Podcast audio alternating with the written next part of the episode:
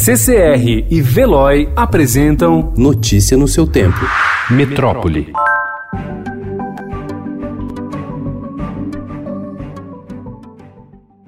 A Prefeitura de São Paulo divulgou um plano de emergência para o serviço funerário, que busca evitar o colapso no sepultamento de corpos diante do avanço de mortes pelo novo coronavírus. Entre as medidas anunciadas pelo prefeito Bruno Covas, a abertura de 13 mil covas. Os casos de Covid-19 a partir de sábado deixam ainda de ter velório comum. O prefeito afirmou também que câmaras refrigeradas para corpos serão adquiridas. Já liberamos um crédito complementar de 40 milhões milhões de reais para o serviço funerário. Já estamos ampliando a capacidade do serviço funerário e dos cemitérios municipais de sepultarem 240 corpos, pulando para 400 diariamente. E, se necessários, vamos ter capacidade para poder trabalhar 24 horas por dia aqui na cidade de São Paulo. A nossa preocupação é de estarmos preparados para organizar e minimizar a dor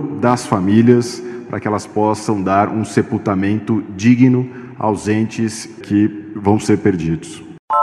O governador de São Paulo, João Dória, destacou ontem que o índice de isolamento está em queda, o que acende o sinal amarelo. Dória alertou que, se o nível se mantiver baixo, a possível flexibilização das restrições em maio poderá ser revista. Se nós não tivermos uma taxa superior a 50%, poderemos rever a decisão da etapa que sucede a atual quarentena, que vai até o dia 10 de maio. Portanto, é importante que as pessoas sigam a recomendação médica de saúde: fiquem em casa. Dados do Sistema de Monitoramento Inteligente do Governo de São Paulo apontam que os bairros de Marcilac e Parelheiros, no extremo sul da cidade de São Paulo, são as localidades com maiores índices de isolamento social, com 79% e 70%, respectivamente. Por outro lado, os bairros de Vila Nova Conceição e Alto da Boa Vista, também na Zona Sul, estão no lado oposto, com baixos índices de adesão à quarentena, com 33% e 37%.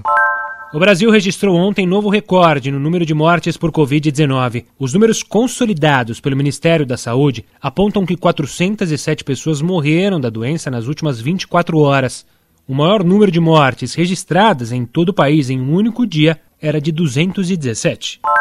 Na linha de frente do combate ao novo coronavírus, os profissionais da saúde estão trabalhando com pagamentos atrasados há três meses no Amazonas, um dos primeiros estados a entrar em colapso por causa do surto da Covid-19 no país. No ano passado, houve um êxodo de médicos do Amazonas para outras regiões. Estádio da Copa, Centro Cultural, Aeroclubes, containers, hospital veterinário e até complexo penitenciário. Dezenas de espaços pelo país estão ganhando novo uso durante a pandemia do coronavírus, ao serem transformados em hospitais de campanha para receber o crescente número de pacientes. Levantamento do Estadão identificou ao menos 108 iniciativas de prefeituras, de governos estaduais e da União em 19 estados e no Distrito Federal, somando cerca de 14 mil leitos de enfermaria e UTI disponíveis em implementação ou em planejamento.